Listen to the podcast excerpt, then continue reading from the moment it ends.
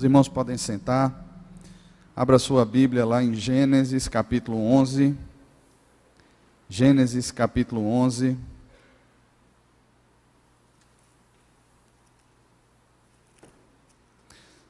Nós vamos fazer a leitura a partir do versículo 27 até o versículo 9 do capítulo 12. Gênesis 11, do versículo 27 até o versículo 9 do capítulo 12.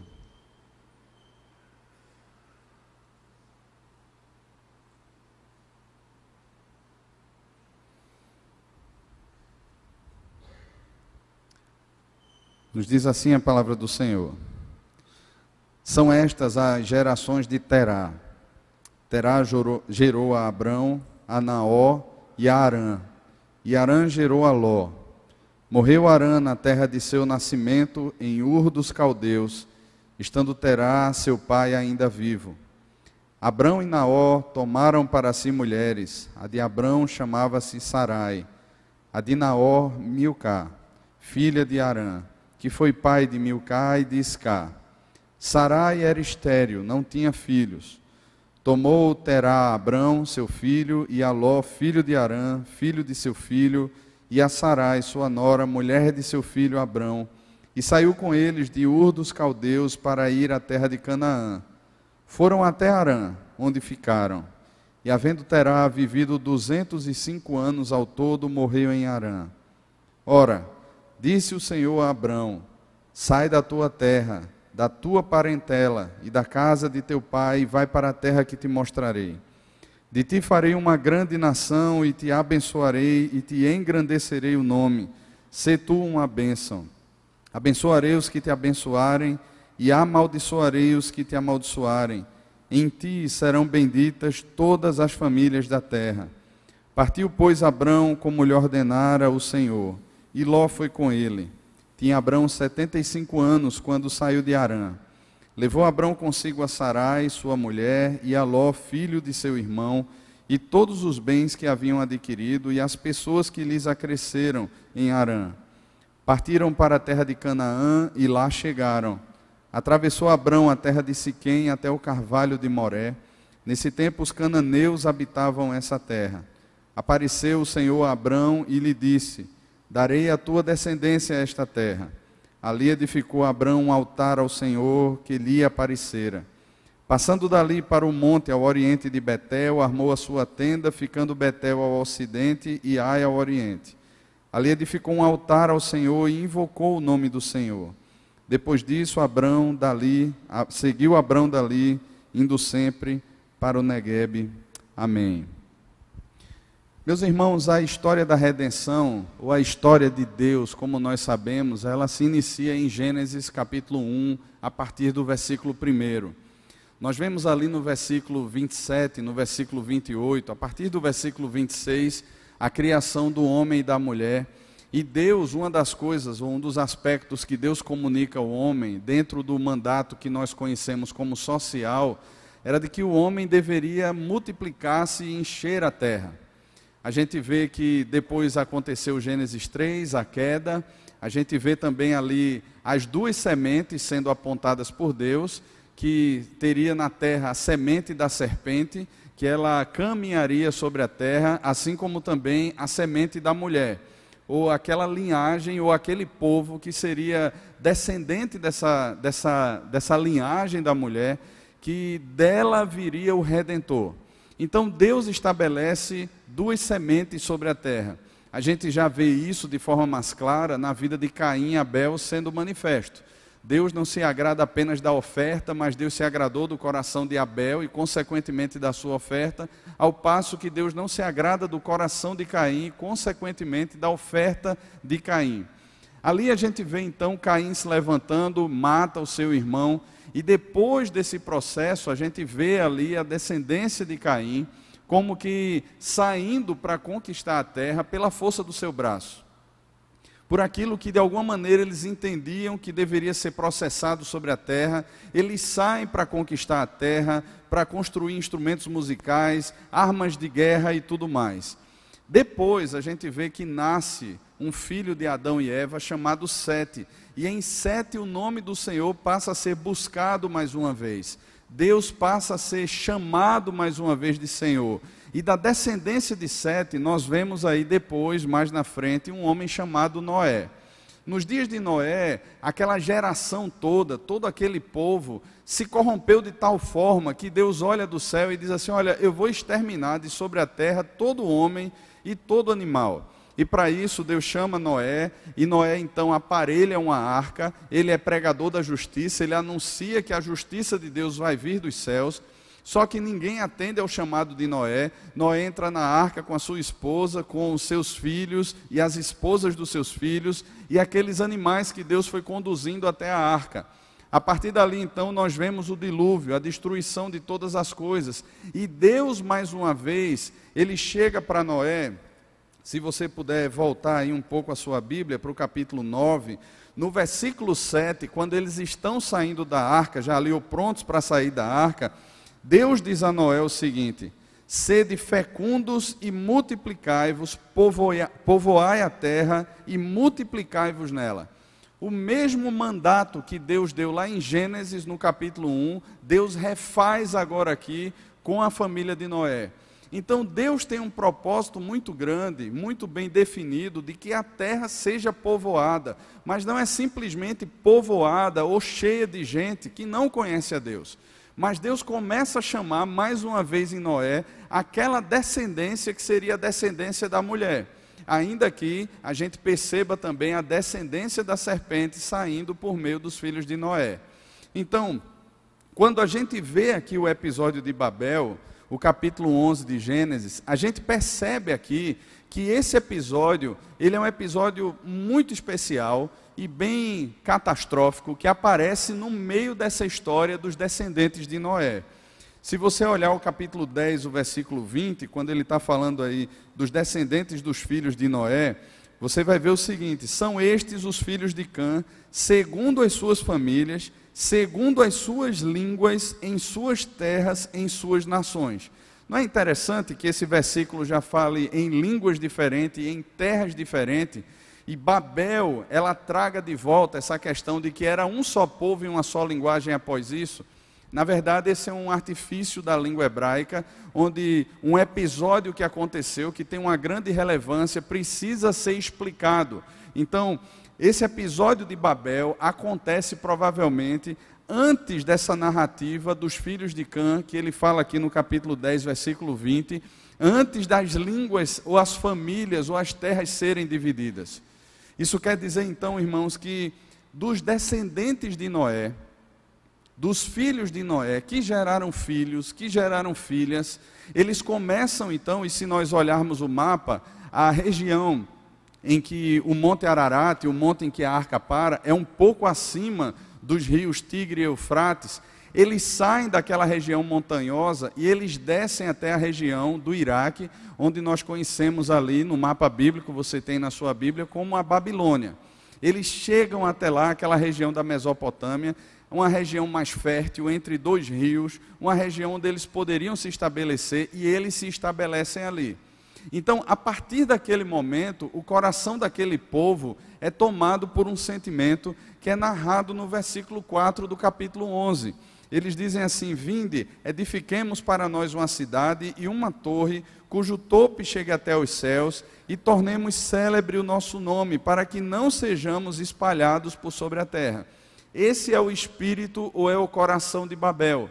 De alguma maneira, pela força do braço, de alguma maneira, por aquilo que se pode fazer, estabelecer ou construir alguma coisa, e aí eu não vou entrar em todos os detalhes, existem pregações sobre isso no site da igreja, ou de repente você pode fazer um estudo mais detalhado, mas o sentido de Babel, em poucas palavras, é uma espécie de zigurate ou um templo que é construído para que os deuses desçam e, visitam, e visitem a terra. É a força do coração do homem, de alguma maneira, tentando estabelecer um caminho entre ele e deuses. Ou seja, a gente já percebe aqui que dos filhos de Noé, dessa descendência que saiu da arca e começou a se multiplicar, já existe uma corrupção muito grande, já existe uma idolatria predominando no coração deles. E é interessante, irmãos, porque até o nome de Milcar é um nome, a tradução significa rainha, e provavelmente eles eram adoradores da deusa Lua. Então, Milcá, ela significava isso, a rainha, aquela que adora a deusa Lua. E Sarai, que significa princesa, se Milcá era rainha, Sarai é colocada dentro dessa história de adoração pagã como a princesa da deusa Lua. Então, os próprios nomes eram dados e Deus depois ele dá um novo significado a esse nome. É tanto que Deus muda tanto o nome de Abraão, que é Abrão, e passa a ser Abraão, como também o nome de Sarai, é mudado para Sara. Então, esse, esse, todo esse contexto é um contexto de idolatria. A partir de Babel, então, a gente sabe que Deus, ele visita a terra com a sua justiça, ele espalha todo aquele povo que de alguma maneira queria se justificar ou ter ou fazer ou criar essa ponte entre eles e Deus. E a gente sabe que isso é impossível, ou entre eles e os deuses, eles queriam tornar o seu nome célebre, eles buscavam essa glorificação do eu, eles buscavam essa exaltação do eu, e eles buscavam também firmar uma comunidade com base nisso. Ou seja, num sistema pagão, eles queriam firmar então aquilo que Deus firmou com o homem lá em Gênesis 1, quando Deus estabelece o um mandato social lá com o homem. Então nós temos aqui uma distorção muito grave dos três mandatos criacionais.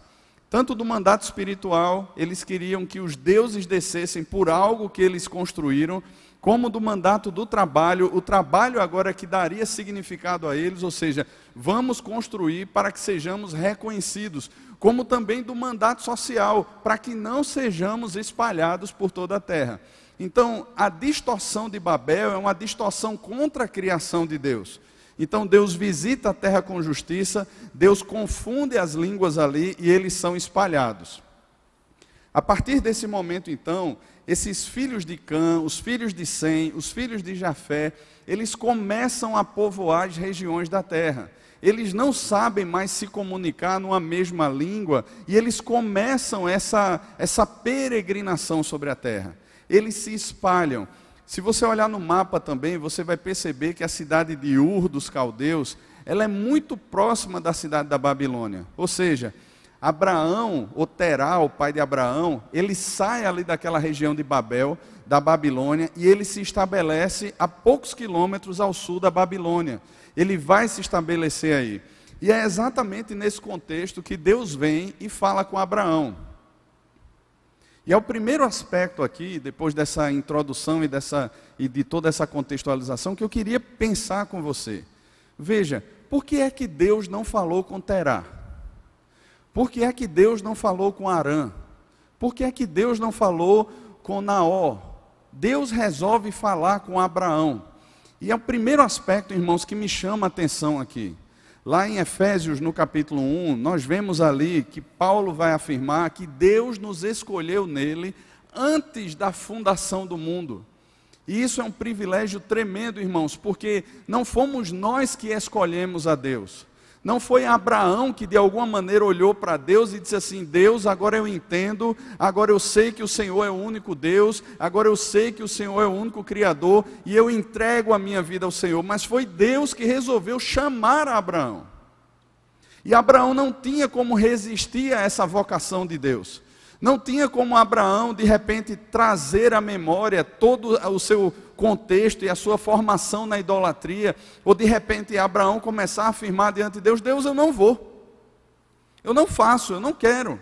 Provavelmente alguns anos se passaram, e é tanto que o texto, o final do capítulo 11, vai dizer que eles partiram em direção a Canaã, mas se estabeleceram em Arã. Eles foram para o norte, eles não foram direto de Ur para Canaã.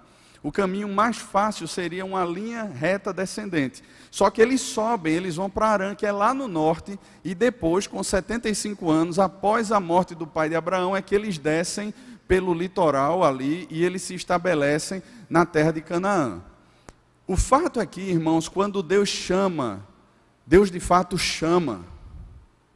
Não é um assovio, não é uma pretensão de Deus, ou simplesmente porque Deus olhou lá na frente, lá no passado, e disse assim: um dia Abraão vai crer em mim, então eu vou escolher Abraão. Nós não sabemos o porquê, nós não sabemos e nem temos como entender porquê Deus um dia resolveu chamar Abraão, mas o fato é que ele escolheu e ele chamou Abraão. Assim como eu não sei porquê Deus me chamou, eu não sei o que foi que Deus viu em mim, porque eu era inimigo dele, eu era escravo do pecado, tudo o que eu fazia ia de encontro à vontade do Senhor, ao ser de Deus, tudo o que eu fazia era ofender a Cristo, entretanto, ele resolveu me escolher e me chamar, assim como se você está aqui e você permanece na fé, você pode ter essa convicção no Senhor que Deus um dia resolveu escolher você lá na eternidade. E resolveu chamar você por meio dessa vocação que não há possibilidade nenhuma de você dizer não. Ela de fato ela é eficaz. E Deus resolveu chamar Abraão. Esse é o primeiro aspecto. O segundo aspecto que o texto faz questão de dizer para a gente é que Sara era estéreo. Veja, enquanto que você, de repente, para formar um time de futebol, né, aqueles que gostam de jogar bola ou algum outro esporte, isso acontecia muito comigo. Né? Se eu não fosse o dono da bola, geralmente eu não era chamado para jogar. Não sei porquê. Mas o fato é que quando você vai montar um time, você pensa em montar com as melhores pessoas. Você olha para aquelas pessoas que de fato são boas, para aquelas pessoas que sabem jogar. E você então chama essas pessoas para o seu time. Mas veja só, Deus resolve chamar um homem já de idade avançada e uma mulher estéreo. A esterilidade aqui de Sara é uma contradição a qualquer perspectiva humana, porque Deus não chamou uma pessoa que fosse extremamente capacitada ou uma mulher que de repente pudesse ter muitos filhos. Deus resolve fazer, irmãos, aquilo que muitas vezes aos nossos olhos é impossível. E isso Deus usa para humilhar o nosso coração. Eu gosto muito quando Paulo afirma lá na primeira carta aos Coríntios que Deus ele escolhe as coisas fracas desse mundo, as coisas loucas desse mundo com um objetivo: confundir aquelas que pensam ser fortes. Aquelas que de alguma maneira acham que são alguma coisa, aquelas que se orgulham por alguma coisa, Deus faz questão de escolher as coisas fracas desse mundo, as contradições desse mundo. Gente que muitas vezes não era nada, e não é porque Deus de repente sentiu peninha dele e diz assim: Olha, vou exaltar esse tapete e vou transformar ele numa cortina agora. Não é por causa disso. Mas é porque Deus gosta de tratar o nosso coração e revelar que de fato nós somos vasos de barro, para que a excelência do poder seja de Deus e não de alguma forma nós, nós venhamos a nos arvorar dizendo assim: olha, fui eu, olha, foi pela força do meu braço, foi pela minha perícia, é porque eu me preparei.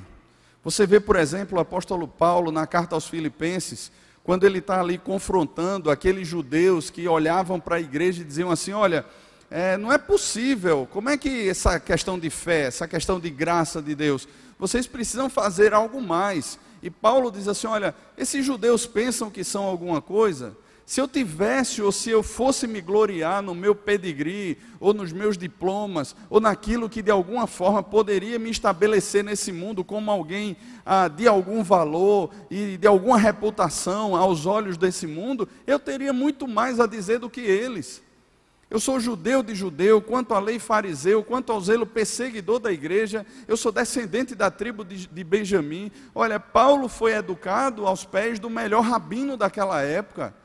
Então ele olha para aquele momento e diz assim: Olha, eu poderia ter alguma coisa a dizer. Eles estão pensando que são o quê?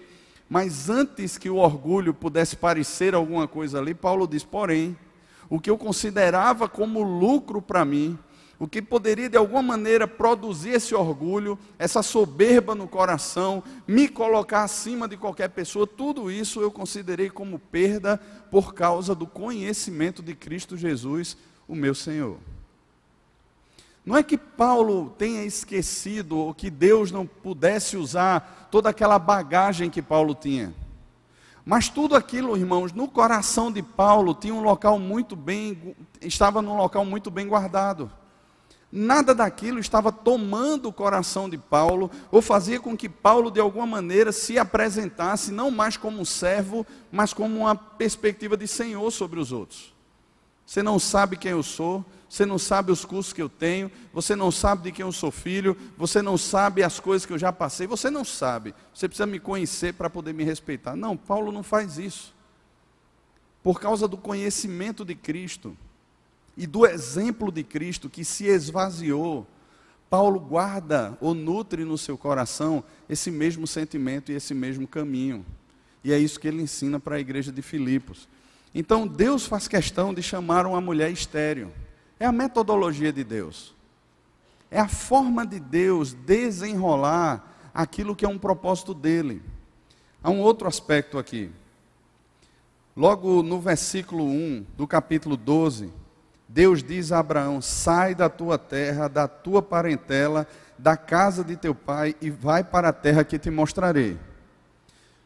Veja, Hebreus no capítulo 11 ele coloca ou ele inicia o versículo lá que nós lemos exatamente com esse, essa vocação de Deus e essa saída de Abraão.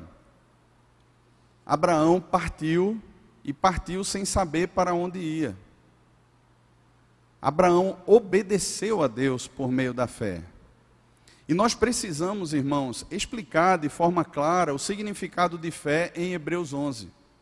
A fé em Hebreus 11 não é simplesmente num Deus que pode curar as doenças. Nós cremos num Deus que pode curar nos dias de hoje. Nós cremos num Deus que tem poder para salvar nos dias de hoje.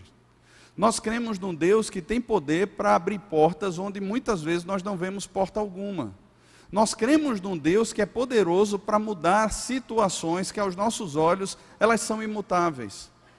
Isso é um aspecto da fé. Nós vemos, por exemplo, na caminhada de Jesus, esse aspecto da fé sendo manifesto. E muitas vezes Jesus dizendo às pessoas: Olha, vá em paz, a tua fé te curou, a tua fé te salvou. Jesus vai usar essa expressão várias vezes nos evangelhos. Entretanto, em Hebreus, no capítulo 11, não é esse o sentido de fé que é colocado ali ou intencionado pelo autor da carta. Hebreus capítulo 11, ele finaliza já o capítulo 10 tratando sobre essa questão da fé e da esperança, e no capítulo 11, ele começa falando sobre essa certeza de coisas que se esperam, ao mesmo tempo a convicção de fatos que não se veem, e ele vai para o capítulo 12, após falar sobre toda aquela galeria da fé, os heróis da fé, como nós conhecemos, ele inicia o capítulo 12 dizendo assim: Portanto, também nós, irmãos, corramos com perseverança a carreira que nos está proposta, olhando firmemente para quem? Para quem, irmãos? Irmãos, para quem? Fiquei preocupado agora. olhando firmemente para Jesus, autor e consumador da nossa fé. Ou seja, o que o autor dos Hebreus está querendo ensinar para a gente é que essa caminhada de fé que Abraão seguiu, a caminhada de fé que Noé seguiu, a caminhada de fé que Isaías seguiu, a caminhada de fé que Moisés seguiu, ou todos aqueles outros que são citados ali em Hebreus capítulo 11, era uma caminhada onde eles de alguma maneira estavam olhando para Cristo. E é esse o consolo que deveria tomar conta do coração daquela igreja que estava enfrentando uma segunda perseguição, talvez mais difícil do que a primeira que haviam enfrentado antes. Então, muitos daqueles irmãos estavam desestimulados a permanecerem no caminho. O autor dos Hebreus não vai dizer assim: olha, tenham fé em Deus, porque Deus vai livrar vocês dos seus inimigos. Deus, de alguma maneira milagrosa, vai tirar vocês lá da arena quando vocês forem levados para serem devorados por animais. Deus não, Deus vai de alguma maneira apagar o fogo quando alguém pegar vocês e fizerem de vocês tochas vivas. Não é isso que ele afirma. Mas ele aponta para, mesmo em meio a todas essas perseguições, a essas adversidades, a essas lutas e, e, e, lutas tremendas que aqueles irmãos enfrentavam naquele tempo, assim como as perseguições e lutas que nós enfrentamos diariamente nos nossos dias, elas são curadas ou são tratadas ou, ou alimentada a permanência no nosso coração, não é pela certeza que as circunstâncias vão mudar mas é pela certeza de que estamos olhando para Jesus, estamos trilhando o caminho que Jesus trilhou e Ele nos espera naquela linha de chegada, no final da corrida. Porque é essa imagem que, os, que o autor dos Hebreus coloca, uma corrida, uma maratona, e toda maratona tem um fim. E é como se no final daquela maratona o próprio Senhor Jesus estivesse lá para nos entregar a coroa da justiça, a qual o Senhor preparou para entregar naquele dia, não apenas a Paulo, mas todos que quantos amam a vinda do Senhor Jesus.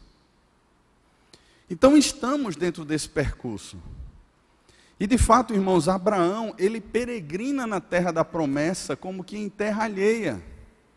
Se ele é colocado como herói da fé, ou na galeria de Hebreus capítulo 11, é porque de alguma maneira, por meio da palavra de Deus, Cristo foi revelado a Abraão e Abraão caminhava por ali olhando para Cristo.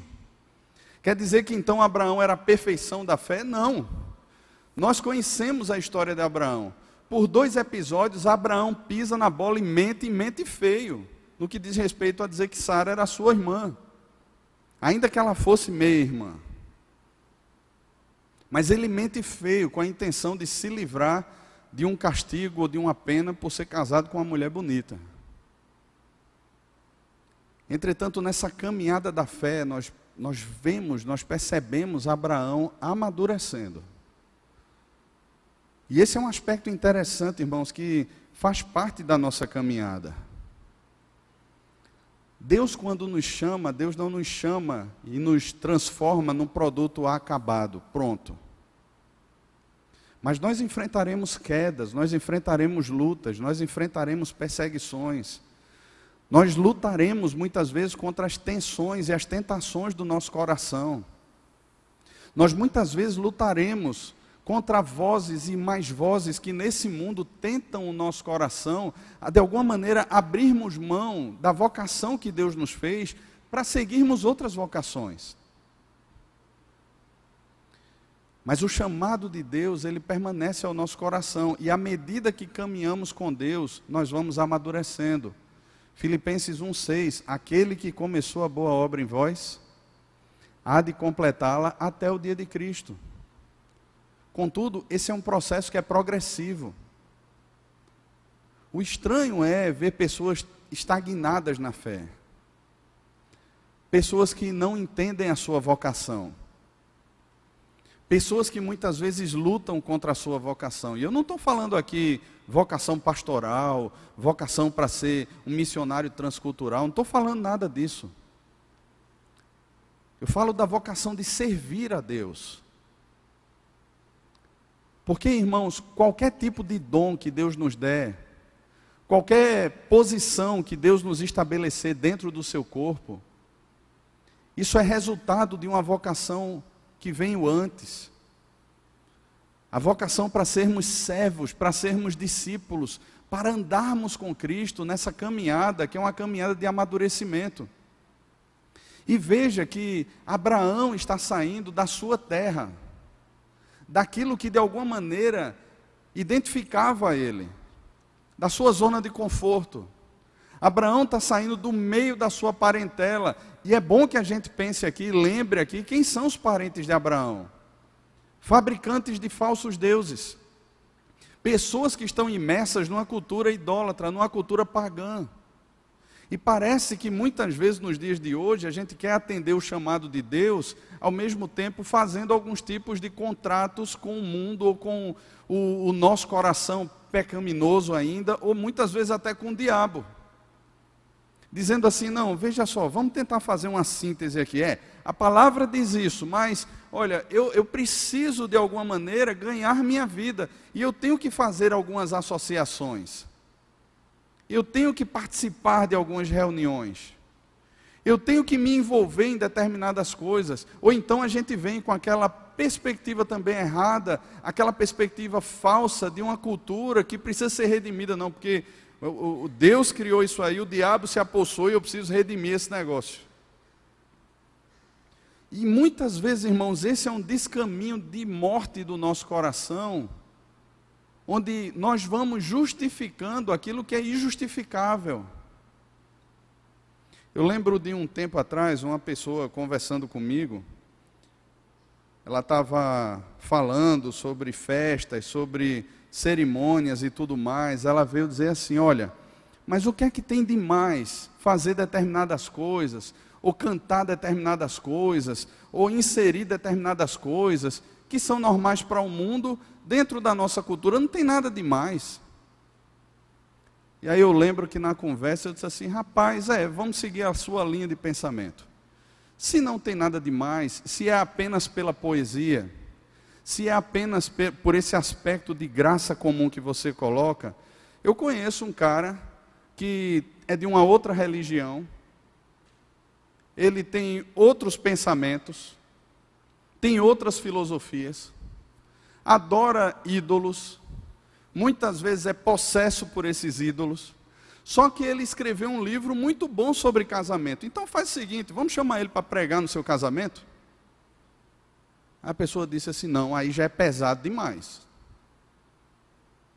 Eu disse: e por que muitas vezes nós inserimos e trazemos coisas que foram ofertadas para deuses pagãos, que foram pensadas dentro de um contexto de adultério, de sensualidade, de pornografia, de uma série de coisas, e a gente acha que pode inserir essas coisas na nossa vida como sendo normais. E muitas vezes nos pegamos cantando essas coisas. E muitas vezes nos pegamos servindo a essas coisas. O cara olha para o seu trabalho e diz assim: não, mas é porque todo mundo faz, não tem nada demais. Irmãos, o contexto em que Deus está tirando Abraão é um contexto de paganismo. Deus está formando a partir de Abraão uma nova identidade, um novo povo. Assim como nós lemos nos Dez Mandamentos, que é dado por Deus lá a Moisés no Êxodo, Deus diz assim: olha, e são muito mais do que ordens, mas são aspectos que tornam aquele povo distinto dos egípcios e de todos os outros povos da terra. Olha, eles adulteram, para eles é comum adultério, para vocês não. Olha, eles têm vários deuses, eles se prostram diante de vários deuses, mas eu sou o Senhor que tirei vocês da terra do Egito.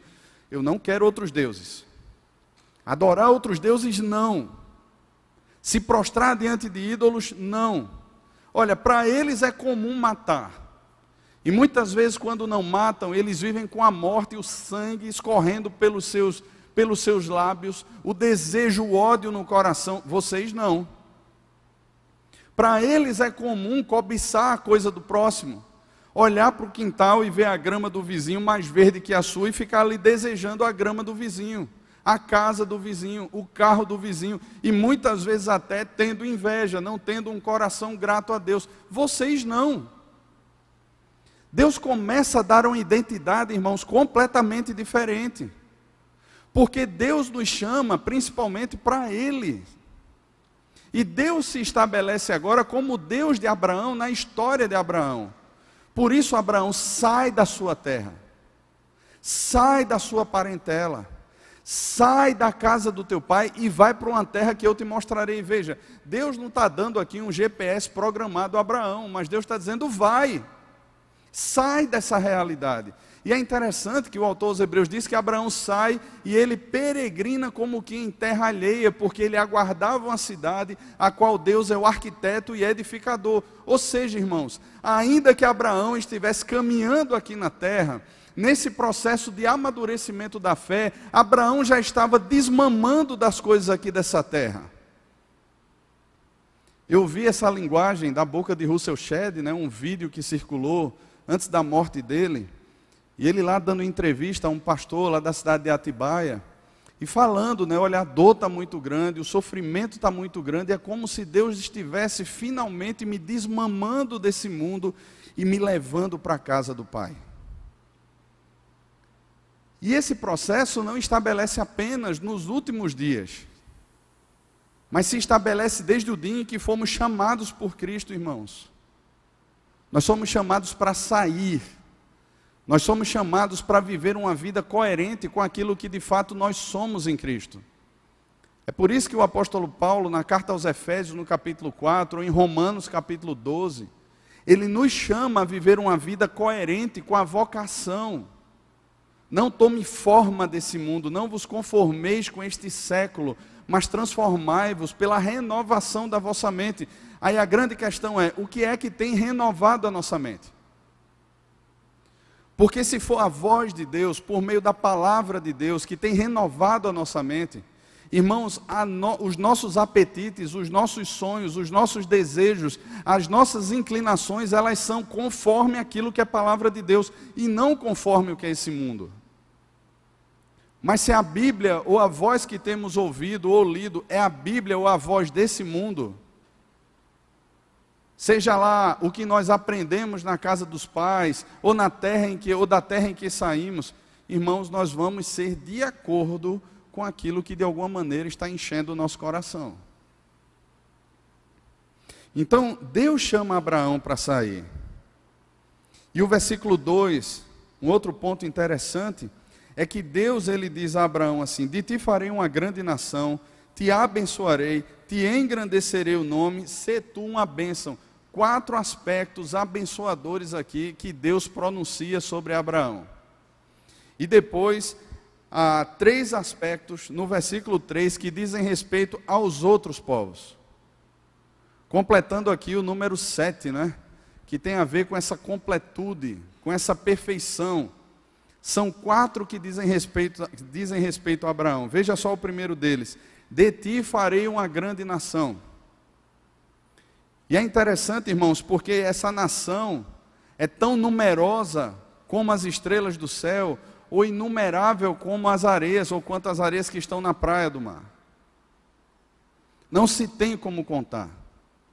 E nós sabemos que pela teologia bíblica e pela revelação, Lá na frente o apóstolo Paulo vai nos dizer que não são os filhos de Abraão que são de fato israelitas, não é uma coisa sanguínea.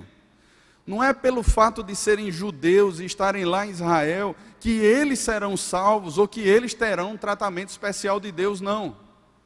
Porque essa descendência é a descendência que vem como filhos de Isaac, o filho da promessa de Deus, o filho da fé. Ou seja, todos nós que nos aproximamos um dia de Cristo por meio da fé que foi revelada ao nosso coração, que é um dom de Deus, nós somos filhos de Abraão. Somos descendência de Abraão. Somos ou fazemos parte dessa grande nação que Deus está pronunciando aqui ou anunciando a Abraão no versículo 2 do capítulo 12 de Gênesis. Nós somos de fato israelitas, se permanecemos na fé. Deus diz a Abraão também: E te abençoarei. A bênção de Deus estaria sobre Abraão. E veja, não é porque Abraão está pedindo para que Deus lhe abençoe, mas é Deus quem está olhando para Abraão e está dizendo assim: Eu vou te abençoar. Deus é, nesse sentido, o próprio doador da bênção e é aquele que escolhe em quem ele vai derramar da sua bênção. Abraão não está fazendo aqui corrente da bênção, sete semanas para receber a bênção. Essas mandingas dessas que são ditas igrejas evangélicas dos nossos dias, ficam induzindo pessoas a fazer, não. Deus está anunciando: eu vou te abençoar. Se Deus olha para você hoje e diz assim: eu vou te abençoar, você teria alguma dúvida? Agora deixa eu te fazer outra pergunta. Você se percebe abençoado por Deus? Você se percebe assim? Você é alguém que reclama, que vive murmurando. Aquilo que Fubá fala, né? Vive dando muxoxo. Fubá tem umas palavras assim, né? São interessantes, coisas que a gente aprende assim. Né? Rapaz, você vive uma vida assim? Irmão, se a gente vive uma vida reclamando, de alguma maneira maldizendo, murmurando, é porque perdemos de vista de que somos abençoados por Deus. Efésios capítulo 1, apóstolo Paulo diz que bendito seja o Deus e Pai de nosso Senhor Jesus Cristo, que tem nos abençoado com toda sorte de bênção espiritual nas regiões celestiais em Cristo. Ele tem nos abençoado, nós somos abençoados por Deus, irmãos. Essa promessa que Deus fez a Abraão aqui, repousa sobre aqueles que são filhos de Abraão também. Te engrandecerei o nome. Aí eu acho interessante isso, veja. O coração de Babel, versículo 4 do capítulo 11 é: tornemos o nosso nome célebre. Deixa eu fazer uma pergunta. Quantos de vocês aqui sabem o nome de algum arquiteto ou de algum pedreiro que trabalhou na Torre de Babel? Quantos aqui? Você sabe do nome de alguém? De repente você que fez um curso aí de arquitetura ou engenharia, você que entende e gosta muito de construção, você lembra, eu não sei, eu não sou dessa área, né? Mas de repente você sabe o nome de algum arquiteto, algum pedreiro, algum engenheiro que trabalhou em Babel. Por favor, alguém? Ninguém sabe. Que engraçado, né? Eles estavam lutando para que o seu nome fosse célebre. E Deus agora contradiz a ideia do coração do homem que tenta se estabelecer na força do braço, pegando um senhor de idade, uma mulher estéril, dizendo assim: Te engrandecerei o nome. Agora deixa eu fazer uma pergunta a você. Você já ouviu falar no nome de Abraão? Sim ou não? a gente não sabe do nome de nenhum construtor de Babel, mas o nome de Abraão a gente conhece. A gente conhece, o muçulmano conhece. O judeu conhece. O cristão conhece. As três maiores religiões, ou praticamente quase toda né, a população da terra que já teve algum contato com algum cristão, ou com algum judeu, ou com algum muçulmano, sabe o nome de Abraão. Sabe o nome de Abraão. Mas ninguém sabe o nome de quem construiu ou quem estava lá começando a construção de Babel. Porque, irmãos, Deus é quem resolve engrandecer o nome de Abraão. Tornar grande o nome de Abraão. Essa não era uma busca de Abraão. Abraão estava lá na sua vida, construindo ídolos. E é Deus quem pega Abraão e está dizendo agora: Eu vou engrandecer o seu nome.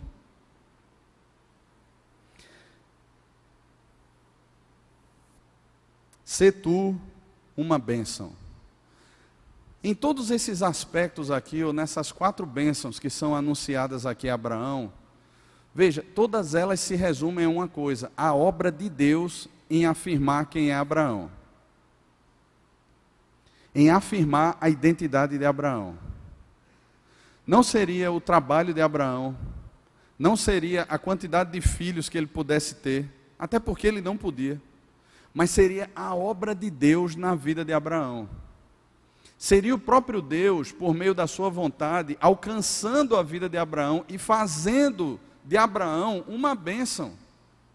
Não era Abraão que estava lá lutando, olha, eu vou lutar para que as pessoas olhem para mim e digam que eu sou uma bênção, sabe? Então eu vou orar nas praças, levantando as mãos, eu vou fazer caridade, eu vou fazer isso, eu vou servir na igreja, com vistas a isso, a receber isso dos homens. Não, Abraão não estava fazendo isso.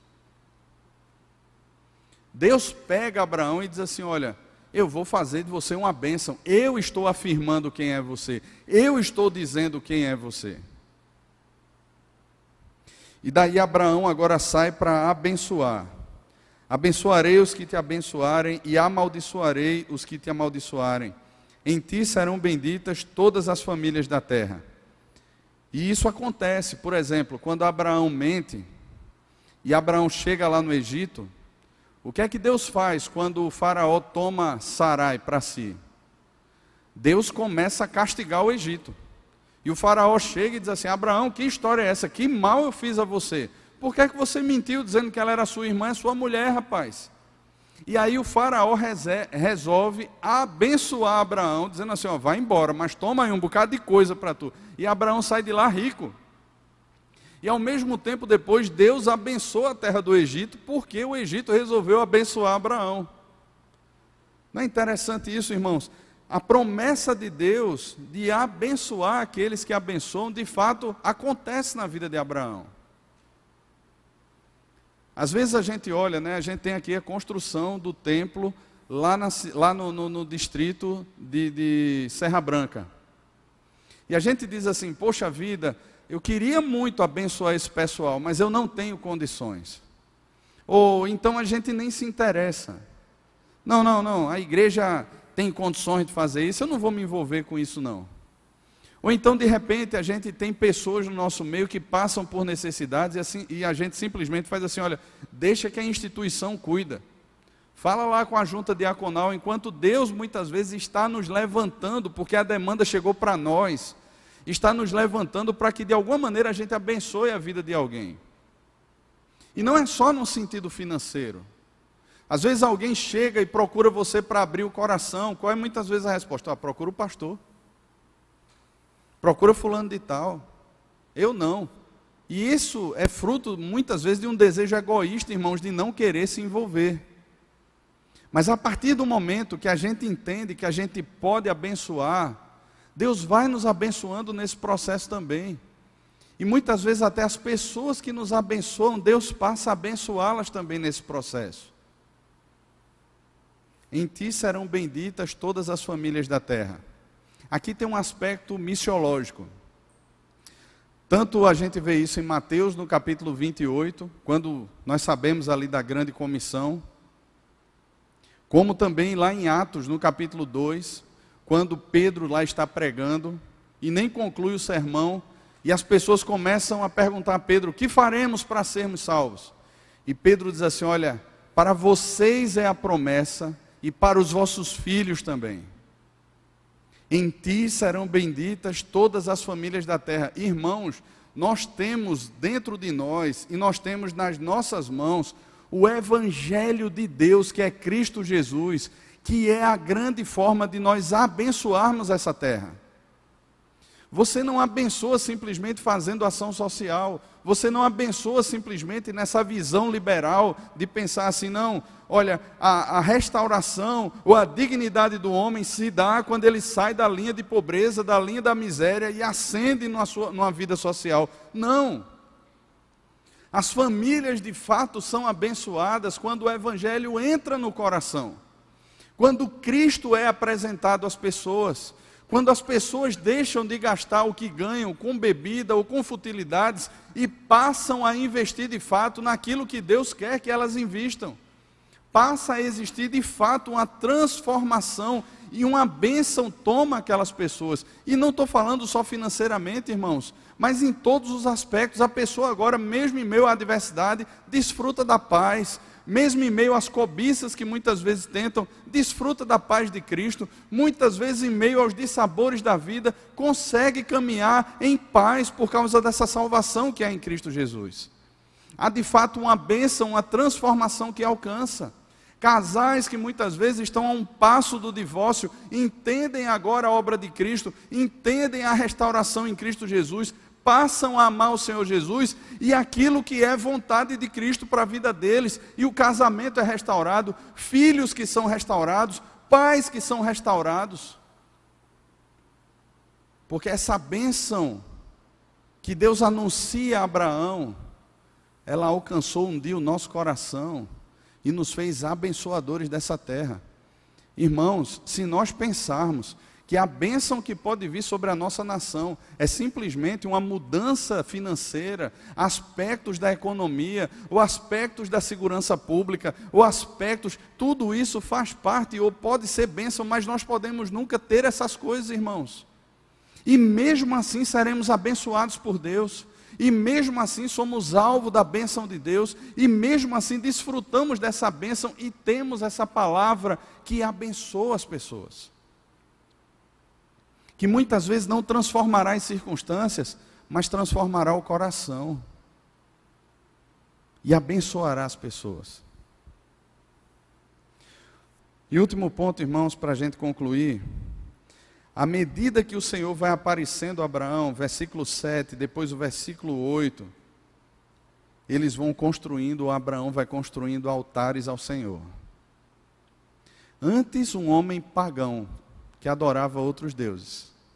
À medida que o Senhor vai aparecendo a Abraão agora, vai falando com Abraão, à medida que a palavra é pregada, que o evangelho é anunciado, Abraão vai estabelecendo, vai estabelecendo altares ao Senhor.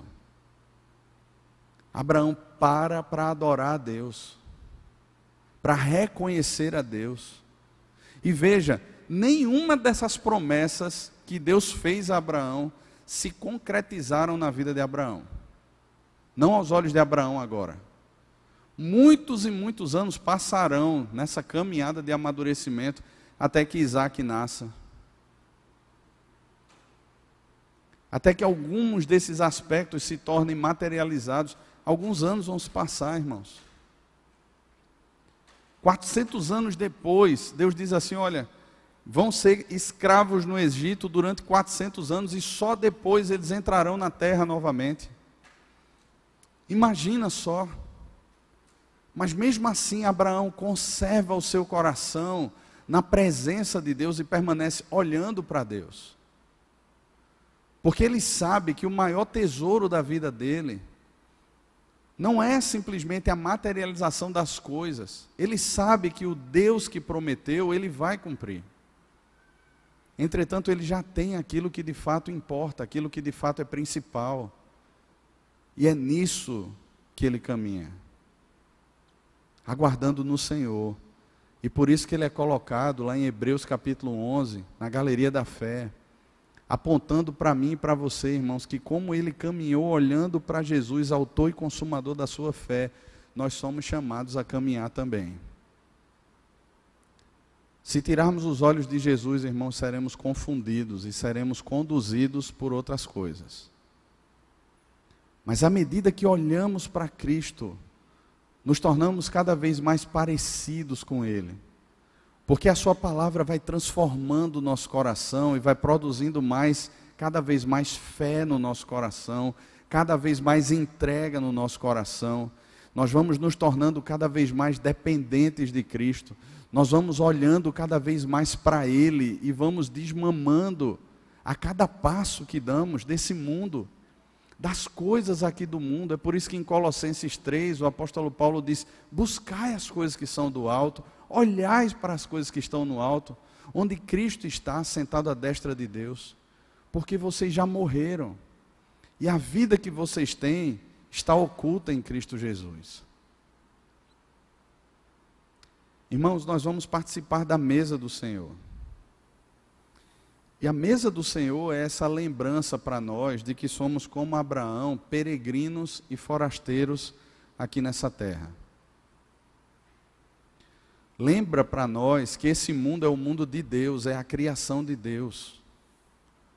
Lembra para o nosso coração de que os filhos não são nossos, mas que eles são herança do Senhor.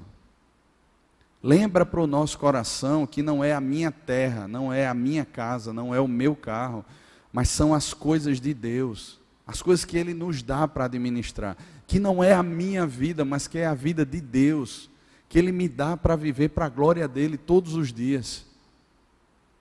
Essa mesa lembra ao meu coração que eu sou herdeiro de uma promessa e que eu sou abençoado por Cristo. Que eu não preciso viver por aí buscando mais nada, porque eu já fui encontrado nele. Eu pertenço a ele e ele já tem me abençoado com toda sorte de bênção espiritual, irmãos. Lembra da minha identidade mostra de onde eu saí, do reino das trevas, do império das trevas, para o reino do Filho do seu amor, no qual ele me deu a redenção, a remissão dos meus pecados. A mesa do Senhor nos lembra disso. Mas essa mesa também nos alimenta espiritualmente. Ela é um meio de graça que Deus usa para trazer fé ao nosso coração, ao coração daquele que crê em Cristo daquele que se apropria das promessas de Cristo, daquele que se torna um abençoador para as famílias dessa terra, que não perde tempo por aí olhando para as outras coisas, mas que está olhando para Cristo e que está servindo a Deus no mundo, que está servindo a Deus na igreja, que não é um consumidor da fé. Nos lembra quem nós somos, irmãos.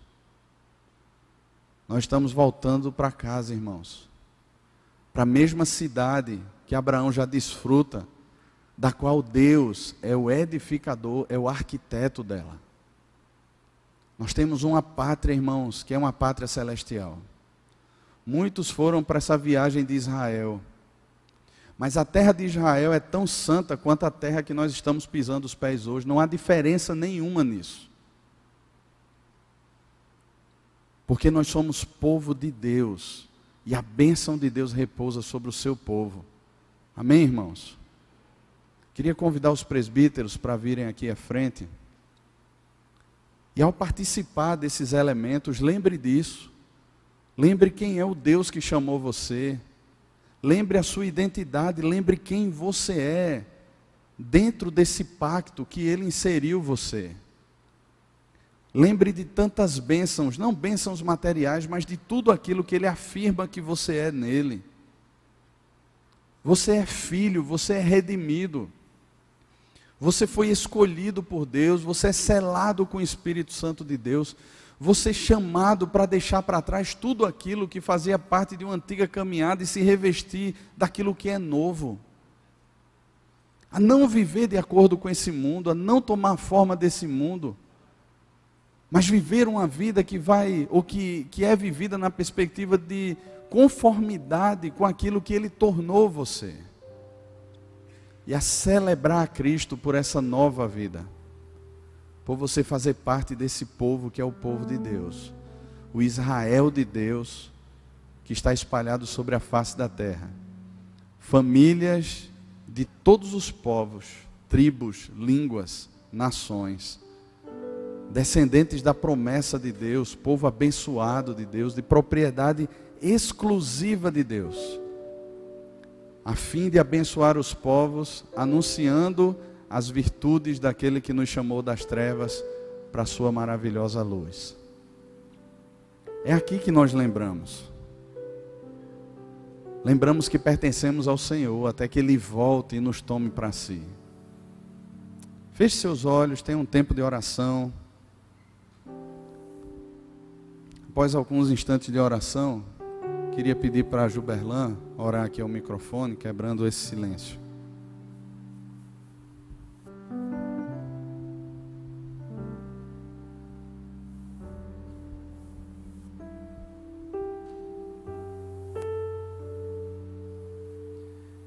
Pai querido, Senhor nosso Deus, louvamos ao teu nome, Pai, porque a tua palavra foi aberta foi exposta, nós entendemos o que foi dito, mas continuamos, Pai, necessitados do Senhor.